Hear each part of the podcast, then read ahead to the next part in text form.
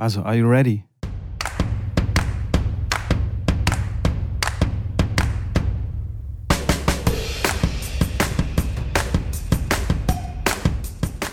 Also, liebe Tennisfreunde, rauf auf den Crosstrainer, rauf auf das Laufband. Hier beginnt eine neue Tennisplausch-Folge. Und Schrambini schaut ganz verdutzt mir gegenüber in die Kamera, weil ich komplett durchdrehe beim Intro. und ihn das total verwirrt. Schrambini, die wichtigste Frage ganz am Anfang, heute modifiziere ich sie ein bisschen. Und zwar möchte ich wissen, was ist dein Highlight in den letzten sechs bis sieben Tagen gewesen? Hast du ein Highlight überhaupt?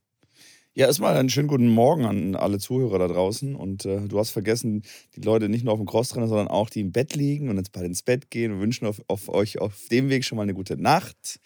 Und ähm, ein Highlight die letzten sechs bis sieben Tagen.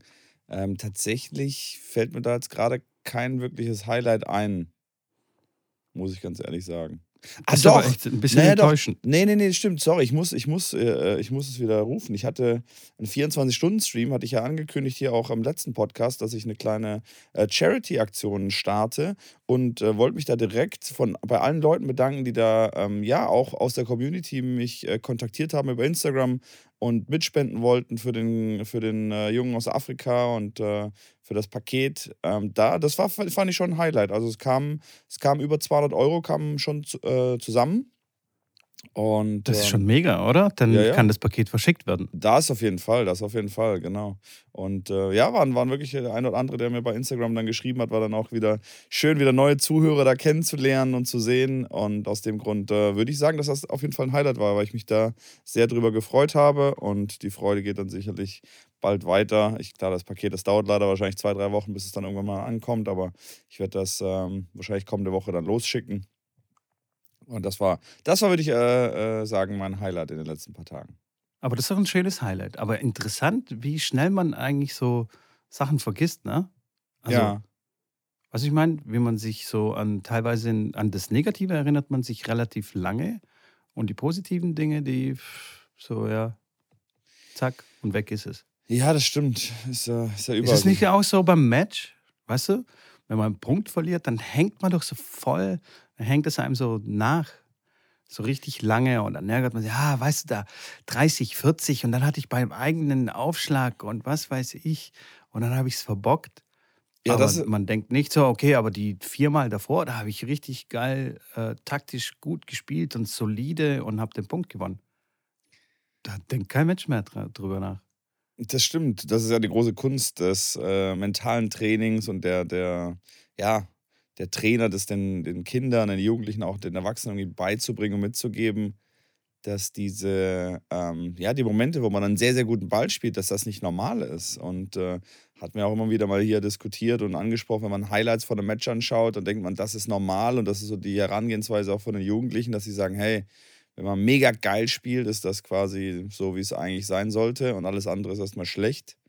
Ähm, ja, der Spieler, der das äh, gut hinkriegt, der das gut abhaken kann, der versteht, ähm, dass, dass das, was man auch im Training spielt, weit weg eigentlich teilweise von dem ist, was man im Match spielt, dass da häufig äh, ja, Leistungsklassen einige dazwischen liegen, zwischen der Trainingsleistung und der Matchleistung, weil die meisten kommen ja damit gar nicht zurecht. Ja, im Training spiele ich unglaublich gut und im Match, da klappt dann gar nichts ähm, ja, man muss dann lernen, warum ist das so und äh, damit, wie du schon sagst, umgehen können, die Negativität oder die schlechten Punkte akzeptieren und einfach auf die Seite von den 48 Prozent äh, äh, schieben, die man eh sowieso oder so verliert bei einem Match. Äh, ähm, wenn man ein Match gewinnt, reicht es, wenn man 52 Prozent der Punkte gewinnt. Dann ist es eigentlich ein relativ solider Sieg. Und wenn man einen Punkt verliert, dann muss man den verlorenen Punkt einfach zu den 48 Prozent schieben, die der, die der Gegner halt in dem Match gewinnt und auch gewinnen wird, egal was passiert, so ungefähr.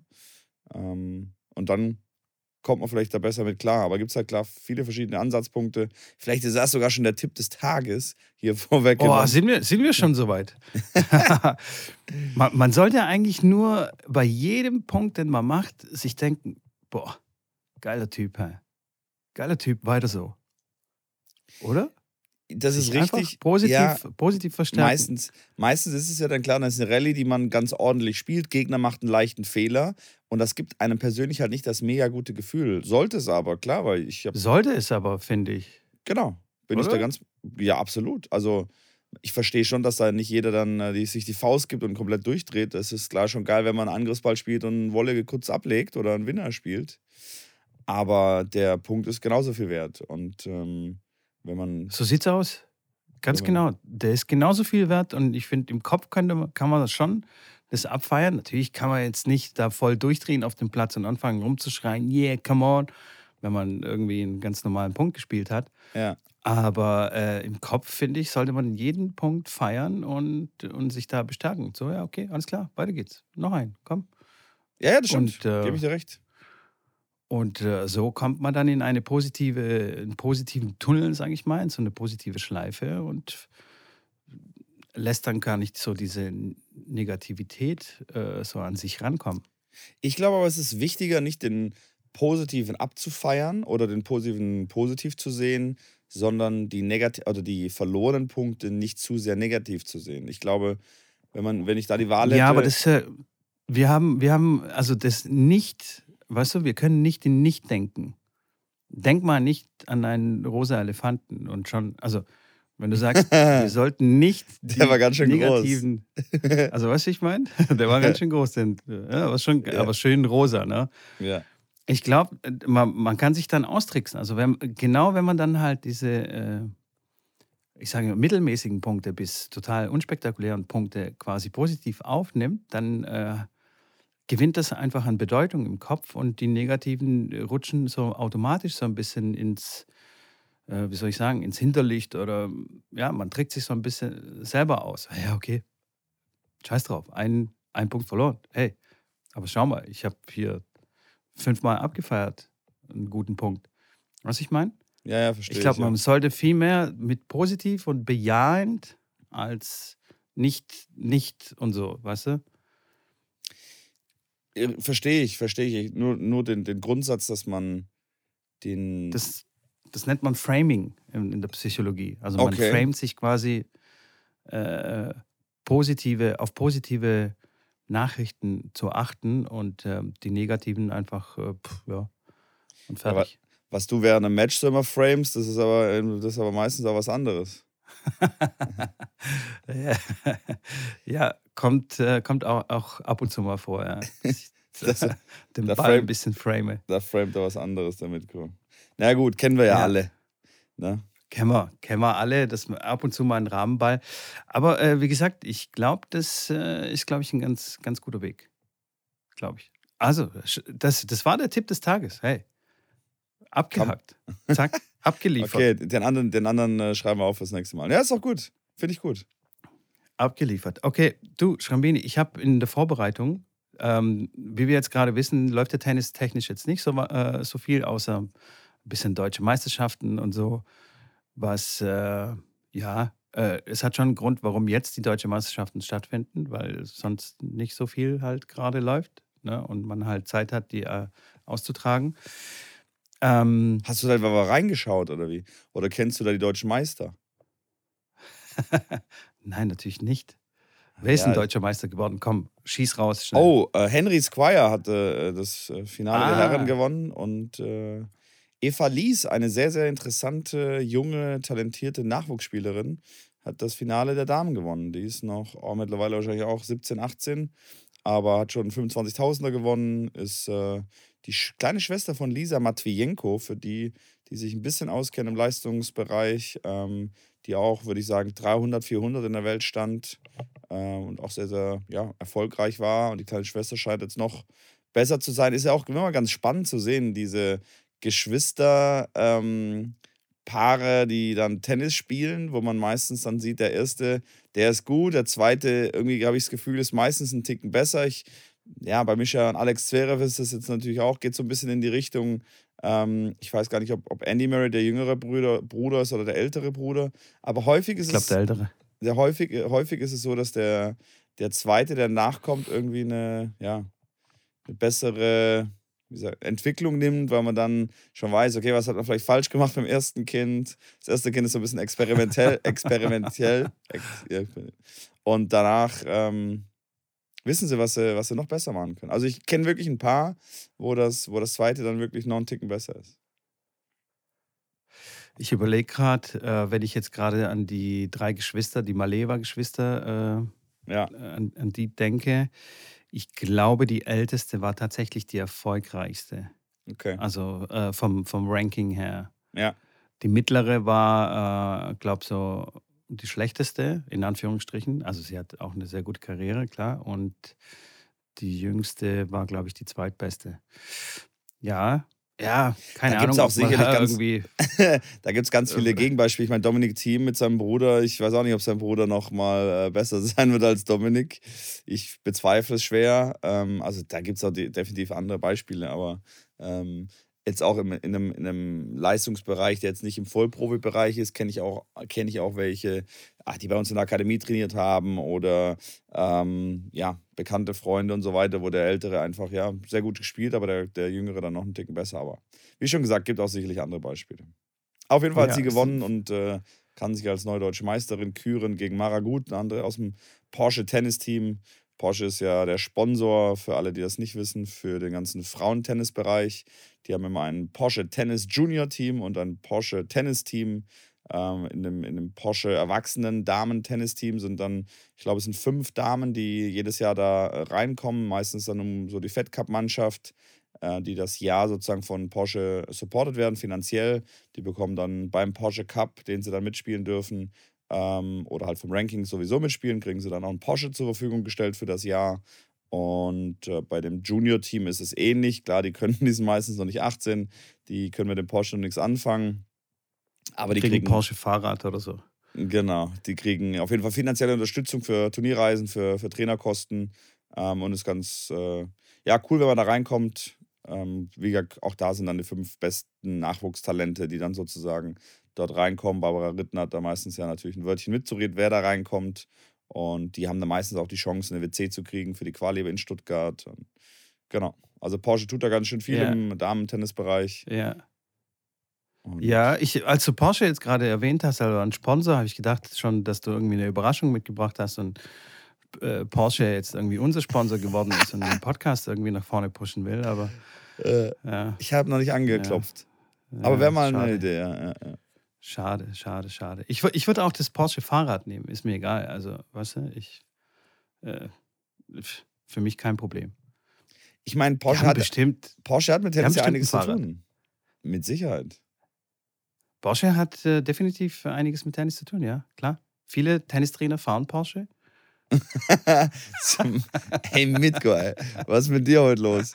Also, so habe ich das, das natürlich jetzt Ja, nicht aber gemeint. das, das ist doch das, das Klischee, oder? Das typische Klischeebild von, von einem Tennistrainer hat eine, irgendwie eine fancy Sonnenbrille auf, ist braun gebräunt, richtig braun gebräunt, hat irgendwie zwei, drei Blondinen um sich herum und fährt einen Porsche Cabrio. Hm. Und im Winter ist er Skilehrer. Natürlich. Wo wir beim heutigen Thema wären, äh, äh, Vorurteile und Stereotypen eines Tennistrainers. Genau. Genau, ja, aber tatsächlich, ähm, was ich ja eigentlich eingangs sagen wollte, ich habe hier so eine Zeitschrift, die heißt Tennis Sport. Und da ist quasi äh, der, der Titel, der Aufmacher quasi auf der Titelseite. Tennisblausch Goes Trainer. ja, genau, Tennisblausch goes, goes Porsche. Äh, der Supertrainer. Was muss der ideale Trainer quasi für Qualitäten mitbringen, äh, um quasi von diesem äh, Image runterzukommen, dass er Porsche fährt und äh, irgendwie zwei, drei Blondinen äh, neben sich hat und nur eine Sonnenbrille trägt und ähm, coole Sprüche klopft. Kennst du solche Trainer, Trainer übrigens? Oh, schwierig. Mit, mit Porsche. Also du brauchst keine Namen nennen, aber. Ach so, ich tatsächlich. Die, die einfach so coole, coole Sprüche klopfen glaub, und Porsche und Mädels. Ja, klar, jeder kennt so den einen oder anderen Trainer, der so perfekt in das Klischee reinpasst. Ähm, aber jetzt so persönlich sehr gut kenne ich keinen. Äh, ich ich kenne ein paar. Ich kenne ein paar. Ja, äh, ja gut, in Stuttgart. Coole Typen auf jeden Fall. Lustig, aber ja. In Stuttgart, glaube ich, ist es ja auch äh, eher wahrscheinlich so, dass so Porsche nochmal einen anderen Stellenwert hat, wie jetzt in Köln oder in woanders. Ja, ja. Wobei Porsche hier in Stuttgart ja nichts Besonderes ist. Das ist ja quasi wie, keine Ahnung, Trabi in Wartburg oder so. Mhm. Also hier fahren so viele Porsches rum. Naja, wir schweifen ab. Also, der ideale Trainer. Soll ich dir mal ganz kurz mal runterrattern, was der alles so äh, mitbringen können, äh, sollte für Kompetenzen laut Tennis-Sport? Ja. Also, Das geht ja schnell. er sollte auf jeden Fall Sachkompetenz mitbringen, Sozialkompetenz, Methodenkompetenz, Selbstkompetenz, Organisationskompetenz und dann sollte er einige äh, Persönlichkeitsmerkmale auch mitbringen, sowie Extraversion, Gewissenhaftigkeit, Verträglichkeit, Offenheit, Neurotizismus. Okay, das da, habe guckst du ich, jetzt, da, da, da guckst ich, du jetzt blöd da aus der viel Wäsche, ja, von, im ja. wahrsten Sinne des Wortes. da hast du, also, wo, wo hängt's? anhand deiner Aussprache habe ich schon gedacht, okay, das Wort, äh, äh, ich kann damit tatsächlich nicht viel anfangen. Neurotizismus? Ja. Ja, warte mal. Warte Äh, mal, Seite 8. Warte, warte, ich muss, Seite, ich muss hier hinblättern. Äh, weil da, da hing's, da hing's bei mir auch. Also da äh, wusste ich jetzt echt nicht genau, was, was die jetzt damit meinen. Vor allem habe ich das Wort tatsächlich nicht so oft gehört. Neurotizismus, also Labilität in Klammern, schreiben sie, Ja. seiner selbst sicher zu sein, äh, macht aufrecht, gelassen und souverän. Hat, das ist ein Zitat von Else Panek, deutsche Lyrikerin. Weiß nicht, warum die das da zitieren. Also Neurotizismus bedeutet emotionale Labilität, die häufig mit Ängstlichkeit, Nervosität, Launenhaftigkeit, Empfindlichkeit und Reizbarkeit einhergeht. Menschen mit niedrigen Neurotizismuswerten äh, sind emotional stabil. Das heißt, für Tennistrainer ist es wichtig, einen niedrigen Neurotizismuswert zu haben. War dir das bis Halleluja. jetzt bewusst? Also jetzt, wo ich das weiß da- mit Code, da werde ich, glaube ich, nochmal meine Neurotizismuswerte ein bisschen runterschrauben. Ähm, dass auch wirklich äh, ich noch mehr, noch mehr. Aber es sind schon einige Kompetenzen, die man da braucht. Also, das ist nicht so einfach Ja. sch schnell mal kurz und so. Aus Das- der Hüfte geschossen, ne? Ja. Das eine oder andere Ja, würde ich behaupten, habe ich von mir. Das andere würde ich sagen, okay, da könnte könnt besser sein, aber gut, das ist so. Je Deswegen bin ich ja vielleicht auch kein Supertrainer. Äh, wa- was, ist, wa- was ist mit der Verträglichkeit? Was, was, was glaubst du, was die meinen? Ob man jetzt Ich Milch bin unverträglich. oder Gluten? Ich wollte gerade sagen, ich bin gegen Kuhmilch, bin ich auf jeden Fall unverträglich. Nee, verträglich, wie du dich wahrscheinlich mit Trainerkollegen verträg, verträgst, oder?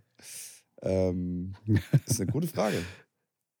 Äh, crazy, ne? Also, damit äh, ist quasi gemeint, ein interpersonelles Verhalten äh, wird da beschrieben. Mit Ja, Verträglichkeit. Äh, das heißt, äh, ist man motivierend oder kann man sich dann äh, in, in, in, die- Schüler versetzen, also quasi Empathie und so weiter und so fort. Ist man so der schlichtende Charakter, also wenn es dann irgendwie Konflikte gibt und so weiter und so fort. Ja, verrückt, ne? Und Extraversion? Extraversion. Äh, da Extraversion, hat es ja. bei mir auch, da hat es bei mir da auch ausgesetzt. Ob es Ja. da eine Extraversion von mir gibt, also ob es dann noch einen zweiten Mitko gibt oder. Ich würde sagen, ich habe eine 7 von 10 bei der Extraversion. Also sieben Persönlichkeiten bringst du mit quasi. Nein. Sieben Schambinis oder. Nein, nein, nein, aber les, les mal vor, weil die Zuhörer, die wollen das bestimmt, wie ich Also. ja auch wissen. Ich bin, ich bin auch überfordert. Äh, Menschen mit hohen Extraversionswerten sind kontaktfreudig, sozial, herzlich, Ja. gesellig, Ja. optimistisch, unterhalten sich gern. Ja, Äh, sie sind aktiv, lassen sich begeistern. Das ja. begünstigt interaktive Prozesse zwischen Trainer und Spieler bis hin äh, zu einem lohnenden Austausch. Ein lohnender Austausch. Das ist auf jeden Fall ein Spruch, den muss ich mir, muss ich mir merken. So, wir Ja. hatten heute einen lohnenden Austausch. Aber oder, oder du sagst halt so, ey, sorry, das, der Austausch hier ist mir, also der lohnt sich nicht. Sorry. Ciao. der Der, lohnt nicht, ja. Ja, stimmt. lohnt Ja. nicht, der Austausch. Das Next Level, okay. Das ist gut. Muss Also, direkt, also du bist extraversiv auf jeden Fall. Ja, nee, das hat das, das, das, also, was du gerade vorgelesen hast, habe ich auf jeden Fall, ähm, würde ich doch sagen, es ist ein 9 von 10. Nicht eine 7. Ja. Das finde ich auch ein sehr wichtiger Punkt eigentlich für einen Trainer. Sehr absolut, sehr, sehr wichtiger. Also da finde ich, ich habe ja Ähm, das glaube ich auch schon mal erwähnt, dass ich ähm, in meiner Tennisschule damals während dem Studium, ähm, als ich quasi deinen ein oder anderen Tennistrainer bei mir sozusagen in der Tennisschule hatte mit meinem guten Kumpel Valentino, der auch wieder fleißig wahrscheinlich mithört, den ich äh, recht herzlich grüße, ähm, da die Tennisschule so ein bisschen gemacht habe. Da habe ich natürlich auch Trainer eingestellt, beziehungsweise nach Trainern gesucht und da war mir die Trainerlizenz zum Beispiel gar nicht so wirklich wichtig, sondern eher solche diese Kompetenzen, wo ich sage, hey, der muss mit den Kindern reden können, der muss äh, Spaß vermitteln können, der muss klar zuverlässig sein. Das sind so ein paar andere Dinge, die für mich jetzt persönlich wichtig waren. Und ähm, wenn der jetzt einen höheren Trainerschein gehabt hätte, aber diese Kompetenzen nicht ja, in, inne hatte, dann war der für mich nicht relevant. Da habe ich lieber angenommen, der eine tiefere Qualifikation hat, aber dafür diesen, ja, diesen ähm, Enthusiasmus. Ex diese, extraversiv halt. Genau. Ja. Extraversiv. Extraversiv, da sind wir doch wieder. Hast du das dann auch so im Bewerbungsgespräch dann auch gefragt? Ähm, äh, sorry, äh, bist du äh, extraversiv? Äh, äh, wie wie sieht es aus mit deiner Verträglichkeit und äh, mit deinem Neurotizismus? das ist, ist eigentlich, eigentlich, ganz gut. Dann gucken sie sich erstmal komisch und denken sich, ach du Scheiße. Nein, aber dann rennen die ja weg. Die wollen ja, die wollen ja dann nicht mehr bei, mir in der Tennisschule arbeiten. Deswegen habe ich das äh, nicht gefragt. Aber, aber nur ähm, deswegen. Ja, ich hab, es, im Endeffekt habe ich es ja gefragt, aber nicht mit diesen Wörtern mitkommen. Okay, okay, okay, okay. Ja, äh, fantastisch, sehr gut. Du hattest jetzt gerade irgendwie einen Punkt gesagt, der, äh, den ich total spannend fand und ich, ich okay. da ansetzen wollte. Und ja. schon habe ich ihn wieder vergessen. Cool, ne? Ja. Naja, egal. äh, der nächste Punkt, der nächste Punkt, Gewissenhaftigkeit.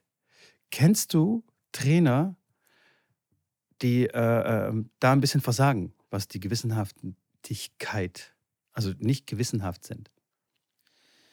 Ja, gibt es ja auch wieder da wieder viele Bereiche, ähm, wo man das anwenden kann. Ähm, wir reden wahrscheinlich jetzt auch mit Dennis. Also, ja, genau.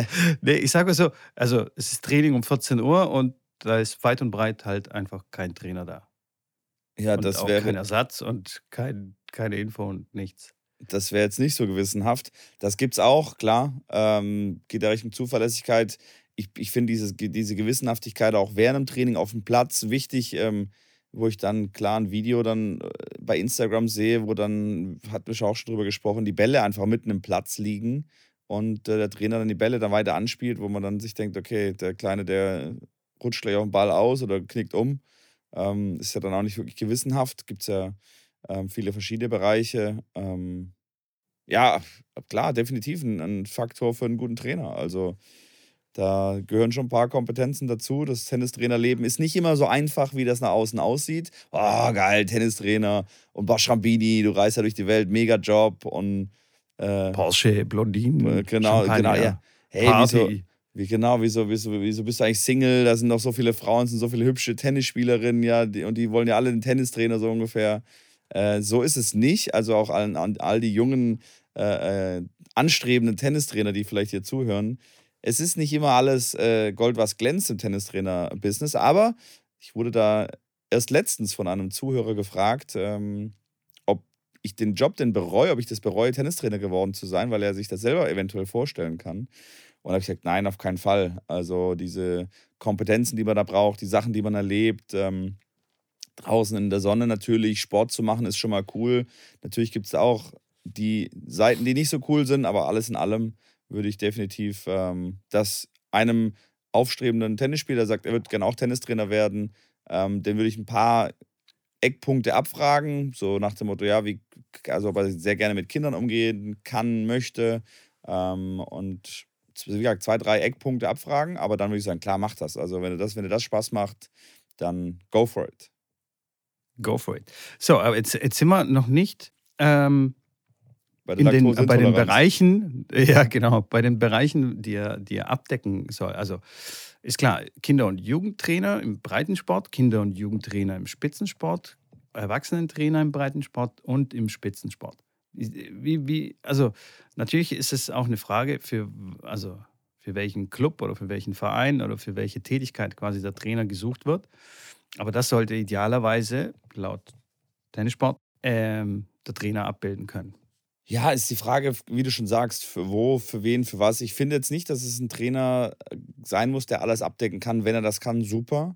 Ähm, aber ich brauche, wenn ich jetzt in einem, in einem, ja, in einem kleineren Dorfverein bin, wo wir 300 Mitglieder haben, wo jetzt der Spitzensport nicht vorhanden ist, wo die erste Liga vielleicht in der Verbandsliga spielt, dann reicht mir einer, der den Breitensport abdeckt, der dann, klar, der wird auch eine Verbandsligamannschaft trainieren können. Der muss jetzt nicht da irgendwie im Spitzensport oder muss jetzt nicht einen Top-Spitzensport-Ausbildung äh, haben, um dann ja, eine Verbandsligamannschaft da irgendwie einstellen zu können. Von daher äh, hängt das für mich schon so ein bisschen ab und auch von, die, von, die, von der Berufsanforderung. Wenn jetzt einer sagt, er will jetzt in den Robinson Club oder in Aldiana gehen als Tennistrainer, was ich auch schon mal gemacht habe, wo ich auch schon mal immer wieder unterwegs war und wo ich auch einen Kontakt habe, wenn einer von euch äh, Trainer da mal sein möchte, auch nur für zwei, drei Wochen mal eine Saison äh, in den Ferien sagt, hey, cool, Semesterferien, ich habe mal Bock dahin, schreibt mich da gerne an, ich vermittle euch da gerne da weiter. Ähm, ist auch eine coole Sache. Da, auch da muss man nicht wirklich irgendwas im Leistungssport zu tun haben. Ähm, da, da geht es viel mehr um, ja, so ein bisschen klar, Offenheit, Entertainment. Die Leute sind im Urlaub, die wollen ein bisschen Spaß haben. Klar wollen die was lernen. Und sicherlich kommt auch mal ein guter Spieler dahin. Aber alles in allem finde ich da den Leistungs- oder Spitzensporttrainer nicht so wirklich präsent oder super wichtig, weil wenn dann da einer hinkommt, der sehr, sehr gut Tennis spielt, der kann dann auch zum, zum Kollegen gehen sozusagen. Das ist dann einer von 20, der jetzt unfassbar gut spielt ähm, und dann Training haben möchte. Von daher ange, angepasst an die Situation. Ähm, gut ist, wenn, wenn, wenn man es ableisten kann und wenn man die, die, äh, das, das Wissen dafür hat. Ja aber für mich jetzt nicht unbedingt notwendig, das haben zu müssen.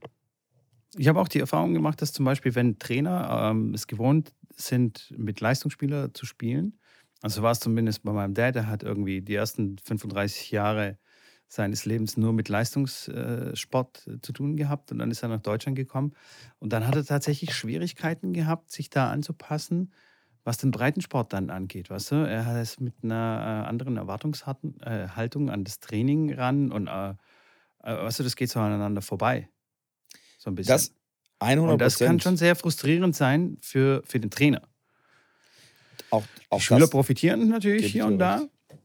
Klar, aber für den Trainer, also das kann dann schon echt, äh, weißt du, hast du den ganzen, also jahrelang mit Leistungssportler gehabt und dann kommst du zu so einem, ja, Typen oder ein Mädel, die halt ja, einmal die Woche spielen und es denen eigentlich auch voll scheißegal ist, wie sie spielen. Die kommen, ja, Mama hat mich halt angemeldet zum Tennis. Also komme ich, ich, halt hierher. Hier bin ich so und, und nu. Äh, und äh, weißt du, das kann ich schon kenn, ich kann das voll, sein. Ich kann das vollkommen nachvollziehen. Bei mir ist es ja teilweise äh, geht das ja auch in die Richtung, dass ich, äh, ich bin ja auch sehr, sehr als letzten 10, 15 Jahre im Leistungs- und Profisport unterwegs gewesen. Ähm, und dann mache ich mal eine Vertretung, einen Vertretungstag, weil ein Trainer mich gefragt hat und ich äh, da Zeit habe und sage, okay, das kann ich machen. Und bin dann in irgendeinem Club und mache halt so Clubtraining mit in einer Vierer. Also Leistungstraining bei uns in der Akademie ist so maximal zwei Leute auf dem Platz, meistens oder viel Einzelstunden, viel Zweierstunden, selten mal, dass zu dritt man mal eine Übung zu dritt spielt. Ähm, und dann geht es in Breitensportbereich in Verein mit vier Rabauken, 14-jährige Jungs, die, ja, wo es, wo es, die haben Riesenspaß, die, aber jetzt, wenn du sagst, spielt mal einen Hosenträger oder sowas, wo da, wo es da schon schwierig ist oder wo nicht wirklich eine Rallye zustande kommt, boah, das ist schon, das war dann schon eine Umstellung. Oder muss man halt schnell die, äh, ja, den Hebel wieder umswitchen. Da habe ich mich zurückerinnert an meine Tennisschule damals. Was war auch Breitensport? Was für Übungen hast du gemacht? Worauf geht's, äh, worauf äh, kommt es da an? Was, was bringt den Spaß? Und dass man da so die richtige Mischung findet. Äh, für mich war als Trainer immer sehr wichtig, dass ich den ganz klar gemacht habe, Jungs und Mädels, wenn ihr in der ersten Hälfte der Stunde gut mitmacht und wir da ein paar Übungen machen, ein paar Korb, äh, paar, paar Korbübungen habt oder wo ein bisschen laufen müsst oder ein bisschen technisch arbeiten müsst. Wenn ihr da gut mitmacht, dann können wir die zweite Hälfte der Stunde sicherlich ein paar Spiele machen und eine coole Zeit verbringen. Wenn ihr das nicht macht, nicht gut macht in der ersten halben Stunde, dann müssen wir es halt weitermachen, weil für mich muss da erst was abgearbeitet werden, bevor man dann äh, rumdödelt und ein bisschen Quatsch macht. Ähm, und das haben die meisten schon verstanden. Ist aber dann schwer, wenn du als, als äh, Ersatztrainer irgendwo hinkommst, das denen in einer Stunde zu erklären. Da ist meistens schon eine Stunde rum. Aber ähm, deswegen, ich kann das voll nachvollziehen, dass das gar nicht gar nicht so einfach ist. Und ich glaube, genauso ist es gar nicht einfach, wenn man komplett aus dem Breitensport kommt und in den, in den Leistungssport ja. oder in die Akademie reinkommt und sagt, so, jetzt gibt es keine Vierergruppen, es gibt kein, äh, ähm, Boxen mehr und kein Gefängnis mehr, wo die äh, Kinder Ja, alle ja. drauf abfeiern, sondern jetzt muss man, jetzt wird Ja. gearbeitet. Da ist, äh, geht's zur Sache und das ab der ersten Minute. Also ähm, auf jeden Fall ist ein verschiedenes Anforderungsprofil und auch jedem zu empfehlen, mal in so eine Akademie zu gehen und mal so ein äh, ja, Praktikum ist jetzt zu viel gesagt, aber ich kenne, habe ein paar Trainer auch schon zu uns in die Akademie gebracht, die einfach mal drei, zwei, drei Tage da waren, sich das angeschaut haben, auch selber dann ein bisschen Training gemacht haben und äh, ja, die danach gesagt haben, hey, war super lehrreich und äh, sehr, sehr interessant. War super lehrreich, nie wieder. Danke, tschüss. nee, aber ja, ich ähm, tatsächlich, äh, jetzt während du geredet hast, ist, äh, ist mir ist wieder gekommen. Ich habe, als ich mit meinem Spieler damals trainiert habe, äh, quasi nur Einzeltraining, jeden Tag, zweimal am Tag und so weiter und so fort, mit Fitness und, und so weiter. Und, und dann, danach, direkt bin ich quasi so in die Schweiz gekommen und äh, erstes Training, auch vier Jungs, vier Rabauken, vier verzogene Jungs, äh, Schweizer reiche Jungs. Die erste Frage war, äh, spielen wir König? Die allererste Frage, die sie mir gestellt haben, äh, spielen wir König? Und die haben nur keinen Ball geschlagen. Die wollten gleich König spielen. Ich so, hä, wie bitte? Was ist los? Ja, so viel dazu. Ähm, ja, so ist es. So ist es. Nicht ganz einfach, aber so beschreibt es ähm, die Zeitschrift. Das ist der ideale Trainer. Ich denke, wenn man äh, die wichtigsten Bereiche, also von, von jedem großen Segment quasi, zwei, drei äh, von den Kompetenzen gut abdeckt, dann ist man gut dabei, würde ich sagen. Ja, da, das würde ich bestätigen. Und dann äh, kann, kann der Verein quasi sagen, okay, alles klar, wir haben einen guten Trainer. das stimmt. Super Sach, Haken dran. Des Weiteren habe ich in der Zeitschrift gesehen, ähm, hier geht es quasi um Tennisschulen, wie quasi eine Tennisschule ähm, sich businessmäßig positioniert und äh, quasi erfolgreich wird. Und da wollte ich dich fragen, du hattest ja eine Tennisschule, also eine eigene Tennisschule sozusagen. Ähm, Hast du jemals irgendwie einen Businessplan geschrieben oder dir irgendwelche Gedanken gem äh, gemacht über Marketingmix und Webseiten und so weiter und so fort? Oder, oder wie war das? Oder bist du da aufs Gewerbeamt und hast geschrieben, hier, Tennisschule? Alles klar, los geht's. Was ja So, auch wunderbar funktionieren kann. ja, so ungefähr. Ich würde irgendwo den Zwischenweg ne nehmen äh, zwischen den beiden Extremen, die du genannt hast. Also ähm, ich habe ja auch Training gegeben in der Tennisschule selbst und komme aus einer Familie, die selbstständig äh, immer war. Und dann war für mich, wie gesagt, schnell klar, ich will auch selbstständig das machen, will selber verantwortlich sein, will mehr Geld verdienen können. Natürlich mit dem ganzen Risiko, was dahinter steht, aber habe mich dann schnell, relativ schnell dafür entschieden. Ähm, hatte eine eigene Homepage dann auch. Ähm, natürlich habe ich mir Gedanken gemacht, wie kann man das Ganze ähm, auch über Social Media dann ja, bewerben. Ähm, hatte dann bei, bei Facebook damals, glaube ich, noch äh, Gruppen, äh, die ich dann so ein bisschen be be befördert habe mit, mit Bildern so- und so weiter. Aber da ging es, glaube ich, mehr darum, wie kann ich es vor Ort schaffen. Also dann habe ich äh, eine Kooperation mit der, mit der Ganztagsschule gemacht, dass dann Kinder quasi während, dem, während der Ganztagsschule eine Stunde Tennis spielen konnten.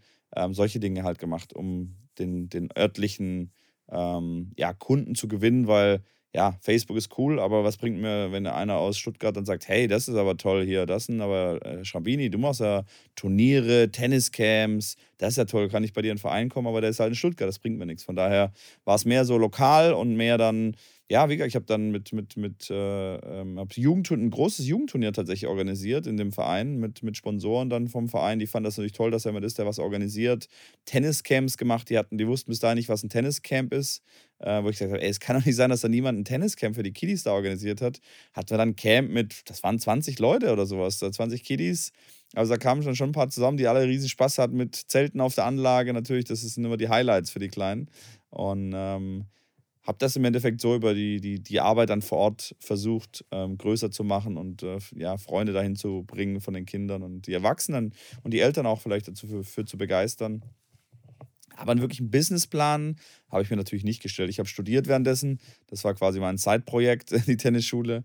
Und äh, habe das quasi so ein bisschen nebenher gemacht, quasi. Also äh, das Studium quasi drumherum geplant. Aber ähm, ja, es waren dann auch zwei, wurde dann zeitnah auch ein zweiter Verein, der dazu kam. Und ja, das war schon. Ja, äh, aber spannend und ähm, äh, finde ich auch ganz interessant, wenn wir jetzt so an dieses Bild, was ich ganz am Anfang gemalt habe, der Tennistrainer äh, mit dem Porsche und mit dem Blondinen und so weiter und so fort, der dann auch im Winter dann Skitrainer ist, also quasi dieses klassische Bild von früher. Ähm, ich würde sagen, es hat sich so ein bisschen weiterentwickelt, weil wie wir jetzt hier gelernt haben oder hören, Businessplan, Marketing, Webseiten, Kundengewinn, äh, organisieren und so weiter und so fort. Das sind schon, ähm, sage ich mal, Eigenschaften oder Anforderungen an, an, an den Tennistrainer, die, ähm, würde ich sagen, mit viel Arbeit, Fleiß und Einarbeiten in, in Themen, die, sage ich mal, nicht unbedingt ähm, so klassisch man gleich mit einem Tennistrainer-Job verbindet.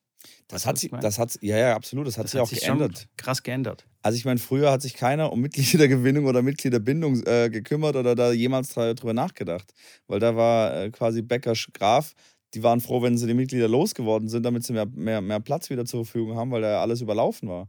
Also da fragt mal dann Trainer aus der Zeit, ob er irgendwas, irgendeine Mitgliedergewinnungstag der offenen Tür Schlägertestaktion gemacht hat, um da neue Leute in den Verein zu kriegen. Der guckt dich an und äh, erklärt dich für verrückt. Also klar, das äh, geht mit der Zeit und so muss ein Trainer auch anpassungsfähig sein, äh, sich da zu verändern oder mit der Zeit dann zu gehen, zu sehen, okay, das ist gerade jetzt so, wie es jetzt gerade ist. Es gibt äh, die, den, den Bedarf, solche Dinge zu machen, um neue Tennisleute dafür zu begeistern. Und dann muss man da schauen, wie man das hinkriegt. Ähm, da muss man schon mit der ja. Zeit gehen, auf jeden Fall. So sieht's aus. Aber finde ich gut, dass wir jetzt quasi so dieses alte Bild jetzt nochmal ein bisschen auf die Seite geräumt haben und es hier nicht zu Verwechslungen kommen kann. Ja, finde ich auch gut. Wir fahren keinen Porsche. Noch nicht. Äh, liebe Porsche-Mitarbeiter, die ihr sicher zuhört. also die Porsche Marketingabteilung. Ja, genau, genau, genau. genau. Ja, fantastisch. Schrambini, ich habe äh, noch eine weitere Frage mitgebracht. Und ja, zwar. Das geht ja weiß, geht ja wie. Das ist ein äh, Feuerwerk äh, der Fragen ich, heute. Heute, ich sag's dir, ich habe so viele Themen mitgebracht, das sprießt richtig raus. Ja, merke ich. Ich habe auch noch einen. Auf. Wie geht's dir? Wie geht's dir mit Tennis äh, Dingsbums? Wie heißt es? Instagram, Social Media, 30 Minuten am Tag. Kommst du zurecht? Ja, ich sage, ich habe jetzt auch nochmal einen Tag an dem 24-Stunden-Stream, wo ich gemacht habe, habe ich auch das eine oder andere bei Insta gepostet. Ähm, da habe ich es dann nicht hinbekommen. Ja, eigentlich das gleiche wie, wie bisher. Ähm, ich finde es gut. Ähm, ähm, verpasse ein bisschen was, wo ich sage, informativ, das fehlt mir. Bin dann aber, gehe dann aber irgendwie auf Tennisseiten oder schaue mir dann Ergebnisse an oder bin, kriege die Informationen auch über andere Stellen. Das muss nicht unbedingt Instagram sein. Bin es nicht leid, dass ich, zum, Be zum Bleistift. ähm, Videotext. Genau. Seite 332 ist, glaube ich, noch äh, hier, äh, die Fußballergebnisse. Nein, Spaß beiseite. Ähm, auf jeden Fall, dass ich den ganzen Schrott nicht sehe, finde ich gut. Wie gesagt, nur das auch mit den Nachrichten. Ich habe natürlich dann immer wieder Nachrichten auch bekommen, die ich beantworten wollte. Das geht dann auch von der Zeit runter. Ähm, aber sonst, ähm, ich habe jetzt zwar noch kein neues Hobby und habe auch nicht das Gefühl, dass ich jetzt mehr Zeit für andere Dinge habe. Ich muss das nur optimieren. Ich muss, mal, muss jetzt gucken, wo die Stunde äh, jetzt äh, hingeht, die jetzt nicht auf Instagram ist. Vielleicht spiele ich die Schach oder ich weiß es nicht, aber ich meine, die Handys sind da mittlerweile so schlau, die zeigen ja ganz genau an, wie viele Minuten in welcher App warst. Und ich werde da mal, ich werde mal auf jeden Fall bewusster, mal analysieren. Genau, bewusster mal da immer wieder reinschauen. Habe ich vorher auch nie gemacht, ähm, wie viel Zeit man wo verbringt, aber auf jeden Fall spannend, äh, solche Statistiken auch mal sich wirklich anzuschauen, zu sagen, hey, was mache ich da eigentlich? Er ist in der Tat sehr aufschlussreich. Vor allem, wie, wie lange nutzt man das Handy insgesamt so am Tag? Als ich das ja. gesehen habe, dass ich so vier Stunden am Handy war, habe ich gedacht, hä, was habe ich denn gemacht, vier Stunden lang auf dem Handy? Äh, und dann kannst du halt dann natürlich die Apps dann sehen. Instagram natürlich nur 29 Minuten. Ähm, und dann halt viel WhatsApp, YouTube, was weiß ich. So alles Mögliche. Aber ich komme gerade nicht so richtig klar mit der Challenge, weil wir, äh, wie schon erwähnt, bei Powwow ähm, Instagram-technisch ein bisschen was umgestellt haben und das kostet echt Zeit. Hey. Und das, da reicht es nicht so, ey, ich äh, gehe da nur mal kurz rein, sondern, äh, weißt du, wir, wir nehmen quasi jetzt unsere Community und unsere äh, Follower mit, mit auf die Reise von, von Powwow. Also wir wollen quasi so Blicke hinter, hinter den Kulissen gewähren äh, und zeigen, hey, wir sind einfach nur zwei Dudes, die äh, nebenher einfach so ein kleines Unternehmen gegründet haben und äh, wie das dann quasi funktioniert. Und der Hintergedanke ist dass wir vielleicht auch damit auch Leute irgendwie erreichen können und inspirieren können, vielleicht auch selbst diesen Schritt zu, zu machen und äh, vielleicht dann selber irgendwie was gründen und ähm, also weißt du, ich meine? Ja. Zu sagen, ey, so, so dramatisch schlimm ist es nicht oder so dramatisch schwer. Wenn wir das so nebenher starten können, dann können das andere auch. Und deswegen ähm, wollen wir das alles so ein bisschen dokumentieren. Und Verstehe ich. dieses Dokumentieren aber ähm, kostet natürlich äh, viel Zeit. Viel Zeit und man muss dann schon überlegen, okay, was können wir jetzt äh, hier noch zeigen oder über was können wir hier noch quatschen. Ähm, und das sprengt so diesen 30-Minuten-Rahmen schon. Vor allem, wenn man die Community quasi um Feedback bittet. Mhm. Also das ist immer so ein bisschen schwierig. Du bittest dann um Feedback mit einem Fragensticker oder was auch immer äh, und kriegst viele, viele Messages und die, wenn man die dann nicht beantwortet, dann ist es doof. du sagst so, ey, sorry, ich habe keine, keine Zeit mehr hier von, mein Handy hat mich ausgesperrt, weil ich hier so ein Limit habe. Ja, das habe ich tatsächlich auch gemacht. Ich habe dann, hab dann teilweise auch bei, Inst bei, bei Instagram dann geschrieben äh, oder eine Sprachnachricht geschickt, so nach dem Motto, ja, ich antworte gleich auf, auf WhatsApp.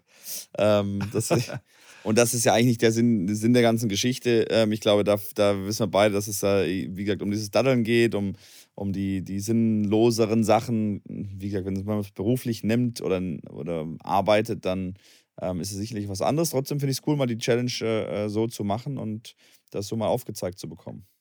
Definitiv. Davon bin ich immer noch hundertprozentig äh, überzeugt. Ähm, aber das war halt einfach echt ein ungünstiger Zeitpunkt sozusagen. Aber ich gucke natürlich äh, trotzdem, dass ich, dass ich das hinkriege. Zum Beispiel, keine Ahnung, wir nehmen dann Videos auf und dann ähm, werden die halt bearbeitet und dann gehe ich nur rein, um es schnell zu posten und muss mir halt die Zeit dann besser einteilen. Da ist äh, viel Learning by Doing, wie, wie quasi da die Organisation besser zu handeln ist, weil wir Ja. das bis jetzt natürlich auch noch nicht so gemacht haben in der Intensität und auch nie auch den Druck hatten, also ich zumindest den Druck nicht hatte, so von wegen, ich muss jetzt schnell fertig werden, ich habe nur noch 30 Minuten. Also Ja. von dem, von dem her schwierig und ey, und ich Chapeau an alle Influencer, deren tägliche Arbeit das quasi ist, äh, Inhalte zu produzieren für Instagram oder für, überhaupt für ihre Kanäle. Man denkt immer so, ja, die stellen sich da kurz vor die Kamera, heben irgendein Produkt da in die Hand und sagen, hey, cool, kauf, schmieren sich eine Creme auf die Backen und, und gut ist. Ähm, so einfach ist es nicht. Also da, da steckt wirklich Arbeit dahinter und äh, allein schon die Planung und dann das Aufnehmen, das Bearbeiten und so weiter und so fort. Es ist nicht ganz so einfach, wie man sich, wie man sich das so vorstellt. Kann Absolut. ich nur sagen. 100 Prozent. äh, Ob das jetzt so sinnvoll agreed. macht und die Produkte sinnvoll sind, das sei mal dahingestellt bei den Influencern. Das ist dann wieder eine ganz andere Geschichte. Aber ja, es ist auf jeden Fall Arbeit. Absolut. Mitko, ich habe eine Frage, Jetzt. eine Zuschauerfrage. Und zwar Ja, ähm, hat mich Lisa angeschrieben und hat gesagt, hey Schrambini, macht weiter so, super Podcast, aber sie wollte wissen, weil sie gar keine Ahnung von diesem Leistungsklassensystem und Rankingsystem hat, ob wir das grob skizzieren können, wie das LK-System funktioniert und wie, also sie will es auch Verein wieder spielen, hat früher mal gespielt, will da wieder rein und hat gesehen LK und jetzt weiß sie nicht, was hat sie für eine LK, wie kann man die feststellen, gibt es da einen Test? Deswegen habe ich gedacht, finde ich eigentlich ganz coole Frage, den mal kurz anzureißen. Für viele soll ich das mal probieren? Ja, probier du mal. Plakativ aufzu Ja, genau. Plakativ viele wissen wahrscheinlich schon, was es ist und wie, wie, wie das funktioniert, aber da hat sich auch ein bisschen was geändert jetzt äh, vor einem Jahr circa. Ähm, jetzt gibt es ja auch Kommastellen hinter, dem, hinter der Nummer. Ähm, und ja, sch- schieß mal Ja. los und ich, ich versuche dann genau mal. Also ich, ganz grob würde ich sagen, wenn Ja. man äh, sich anmeldet in Deutschland, eine Spieler-ID bekommt, dann wird man erstmal als äh, Leistungsklasse 25 inzwischen, äh, glaube ich, eingestuft. Das heißt, es ist die allerletzte, die schlechteste Klasse sozusagen. Und von dort aus kann man sich vorarbeiten in die next niedrigere Leistungsklasse, indem man Turniere spielt, Matches gewinnt gegen andere Spieler, die eine bessere äh, Leistungsklasse als man einen selbst hat. Und dafür bekommt man eine gewisse Anzahl von Punkten. Gewinnt man beispielsweise gegen einen Spieler der, oder Spielerin mit Leistungsklasse 24, dann gewinnt, kriegt man eine gewisse Anzahl von Punkten. Gewinnt man aber äh, gegen eine Spielerin, die Leistungsklasse 10 hat, kriegt man viel mehr Punkte. Und so summieren sich dann die Punkte und ab einem gewissen Punktestand auf, auf dem Konto sozusagen, rutscht man in die nächst niedrigere Leistungsklasse. Und so kann man sich dann immer weiter nach vorne spielen. Früher wurde das nur einmal im Jahr aktualisiert. Ich glaube im Oktober oder irgend sowas gab es einen Stichtag. Korrekt. Ein Unding, ein Unding in Zeiten äh, von IT und Internet und so weiter und so fort. Und das wurde vor zwei Jahren umgestellt. Und jetzt ist es wöchentlich aktualisiert. Glaube ich zumindest. Ist richtig, ja. Was, was immer noch ein bisschen lahm ist, sagen wir es mal so. Aber ist halt so. Immerhin besser als, äh, äh als einmal im Jahr. Und somit sind die Leistungsklassen aktueller. Das heißt, wenn man gegen einen Spieler oder eine Spielerin spielt, die vor zwei Wochen irgendwie bessere Leistungsklasse bekommen hat und gegen die gewinnt, kriegt man mehr Punkte. Okay, ich stelle mich, Genau. jetzt mal- ich stell mich jetzt einfach mal doof und stelle einfach mal doofe Fragen. Ja. Aber Mitko, ich habe ja früher ein bisschen Tennis gespielt und kann ja schon Tennis spielen. Kann ich jetzt auch einfach als LK10 einsteigen? Äh, nee, das geht nicht. Man muss quasi, glaube ich, äh, damit man mit einer besseren äh, Leistungsklasse eingestuft wird, nein, geht es überhaupt nicht. Kann man gar nicht sagen, hey, hier, schaut mal, ich habe hier früher Turniere gespielt und da war ich so und so. Äh, da, das, ist, das ist die eine Möglichkeit. Also, dass man quasi zeigt, früher habe ich gespielt äh, und dann habe ich pausiert 20 Jahre lang, weil ich, keine Ahnung, 17 Kinder bekommen habe. Und äh, jetzt möchte ich wieder einsteigen und äh, bitte stuft mich nicht auf 25, sondern hier, so war meine, äh, meine Leistung früher. Früher gab es ja auch die Leistungsklassen nicht, da wurde das nach einem anderen Punktesystem bewertet. Äh, und dann kann man beantragen, dass man dann eine niedrigere Leistungsklasse reinkommt. Aber wenn man so ein komplett unbeschriebenes Blatt ist, tennismäßig, tennisgeschichtlich äh, mäßig, kann man nicht sagen, hey, aber ich bin voll gut, also bitte gebt mir LK, LK 10. Das geht nicht. Man kann das tatsächlich, glaube ich, nicht selber machen. Trotzdem glaube ich, dass der Trainer ähm, da einen Antrag stellen kann zur Einstufung und der muss natürlich da Beweggründe damit reinbringen, warum derjenige dann eingestuft werden sollte. Weil im Endeffekt ist es, macht es ja nur Sinn, wenn jetzt einer, ein Fußballer, der mega ein Ballgefühl hat, der einfach nach zwei Stunden schon Ballwechsel spielen kann, der ist keine LK25, weil LK25 im Endeffekt ein kompletter Anfänger ist. Äh, wenn man den nicht einstuft, ja, aber dann. das geht, glaube ich, nicht. Das ist eine sehr gute Frage. jeder Trainer. Ich, also, das sollten wir mal recherchieren. Oder vielleicht hier eine Aufgabe für unsere äh, findige Community, das herauszufinden, ob das tatsächlich geht. Ich würde sagen, rein vom Gefühl her, würde ich sagen, das geht nicht, weil ansonsten endet das in Sodom und Gomorra und ist einfach nur reines Chaos und irgendjemand muss ja- diese ganzen Anfragen verwalten und von, von den Trainern. Wenn wir, wenn wir denken, äh, in Deutschland gibt es irgendwie 10.000 Trainer und so, wenn jeder zweite Trainer nur einen Antrag stellt für irgendeinen Johnny, der meint, er ist jetzt LK9, dann äh, bricht das komplette Chaos. Also so viel Personal haben die gar nicht so Okay, nächste Quatsch Frage. Wie werde ich denn LK1? ähm, entweder man ruft mich an und, Und lässt sich einstufen? Trainerstunden bei mir und lässt sich einstufen. Oder man ruft dich an und ähm, macht auch ein paar Trainings aus und ähm, gibt Gas, gewinnt und wird LK1. Oder man ist in der deutschen äh, Rangliste gelistet. Dann ist man automatisch LK1. Und ich glaube, das ist nur der einzige Weg, genau, weil jeder, der LK1 ist, steht auf der deutschen aktiven Rangliste und äh, dann ist LK2 sozusagen das nächstbessere. Derjenige, der steht zwar nicht auf der Rangliste, der ist entweder da gerade rausgerutscht oder hat sich dann da hochgearbeitet, aber der ist noch nicht offiziell auf die, ich glaube, Top 500 der deutschen Herrenrang- oder Damenrangliste geschafft hat. Aber ja. Ja. Okay. Ganz genau, ganz genau. Das war doch cool. Ja, dann vielen Dank. Äh, Ich hoffe, Lisa, du hast so mal grob ein paar Fragen beantwortet bekommen. Und äh, auch da wieder weiter an jeden von euch. Schickt uns gerne Fragen zu, wenn euch irgendwas interessiert. Wir nehmen uns da mal zwei, drei Minütchen Zeit und äh, umfassen das mal gröber, mal weniger grob, je nachdem, wie äh, relevant Ja. das ist. Auf jeden Fall. höchstens zwei, drei Minuten Zeit, weil wir sind busy, wir müssen den Porsche polieren, müssen die Felgen waschen und wir müssen die fancy Sonnenbrille auch äh, wieder finden. Genau, Hast du eine Sonnenbrille? Gibst du Tennistraining mit Sonnenbrille? Das ist jetzt die alles entscheidende Frage heute, Schrambini.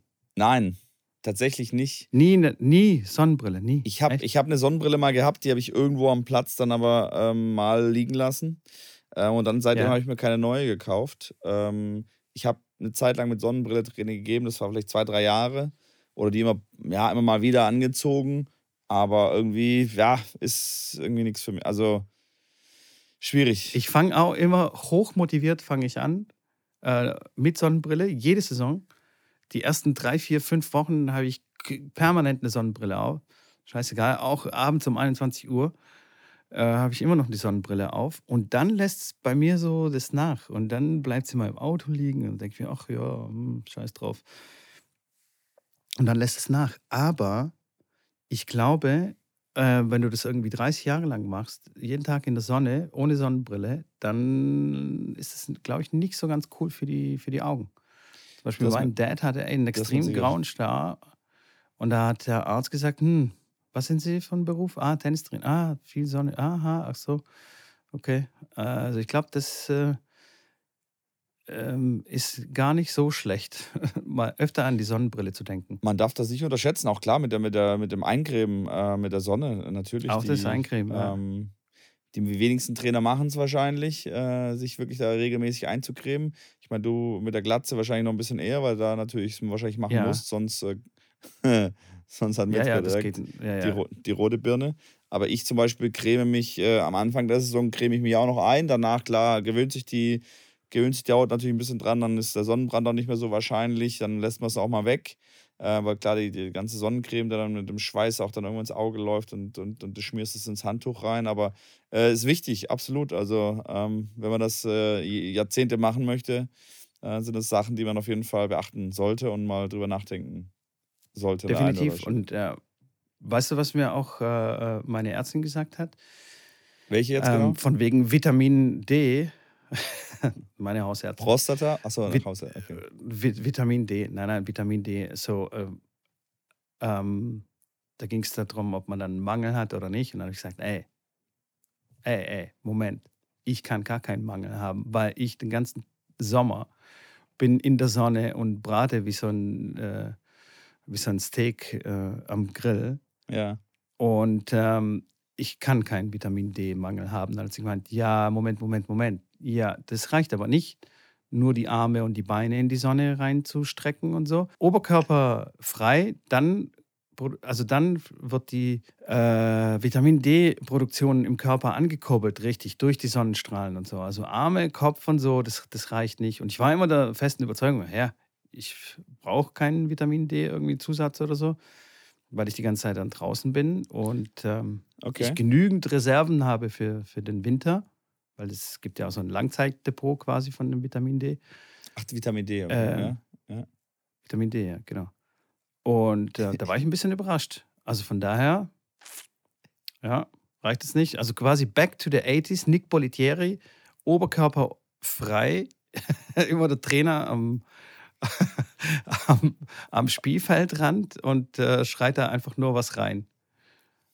Ja, schwierig. Das- In der heutigen Zeit, glaube ich, nicht mehr wirklich äh, umsetzbar. Nee, absolut nicht. Dann, sind ein paar Absolut dann sind ein paar Eltern relativ schnell bei dir auf der Matte äh, und dann hat ein Porsche ganz schnell mal das ein paar geht Kratzer. überhaupt nicht.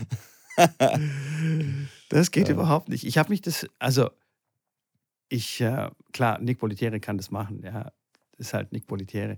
Aber auch sonst, jedes Mal, wenn ich das so gesehen habe und in Bulgarien war das auch gang und gäbe, finde ich schwierig. Finde ich schwierig. Ich weiß nicht, aber äh, warum denn? ja. Lass doch dein T-Shirt an, hey.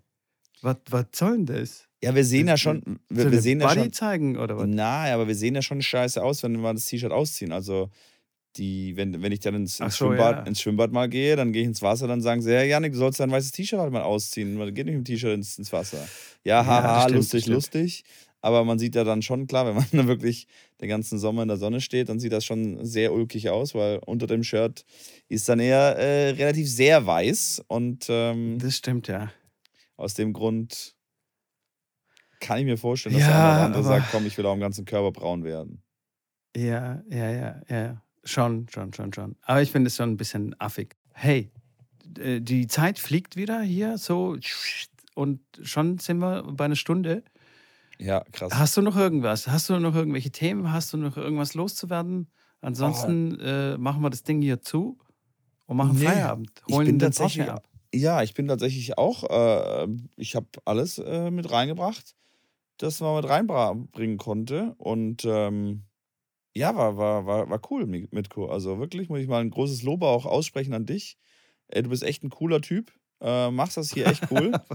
äh, und äh, meine extra Version jetzt. Es, es, es, macht mir aber immer sehr viel Spaß. Nee, damit will ich das hier heute mal abschließen, mit einem Kompliment an dich und dein, deine Arbeit, die du äh, in dem Podcast mit mir zusammen ab, Siehst ableistest. Du, du setzt gleich die Tipps um. Hey, so, so, so mag ich das. Immer gleich mit positiv. Positiv denken. Das war eine wunderbare Folge, Schrambini, mit dir, wie immer äh, ein inneres äh, Blumenpflücken, ein, ein, ein Fest, ein, eine Feier. Apropos, für die nächste Folge sollten wir uns überlegen, ob wir nicht eine Weihnachtsfeier machen, eine Tennisplausch-Weihnachtsfeier. Nur so als Hint und würde diese Folge auch mit einem herzlichen Ciao von mir schließen. Macht es gut, vergesst uns nicht zu abonnieren und vor allem zu empfehlen. Und das letzte Wort hat Schrambini. Ja, ich wollte nur noch auch zum Abschluss natürlich sagen, dass der Austausch heute sehr lohnend war. Und äh, mit diesem Satz entlassen wir euch in äh, den Tag, in den Schlaf, in was auch immer macht. Macht's gut. Bis zur nächsten Woche. Euer Schrambini. Ciao.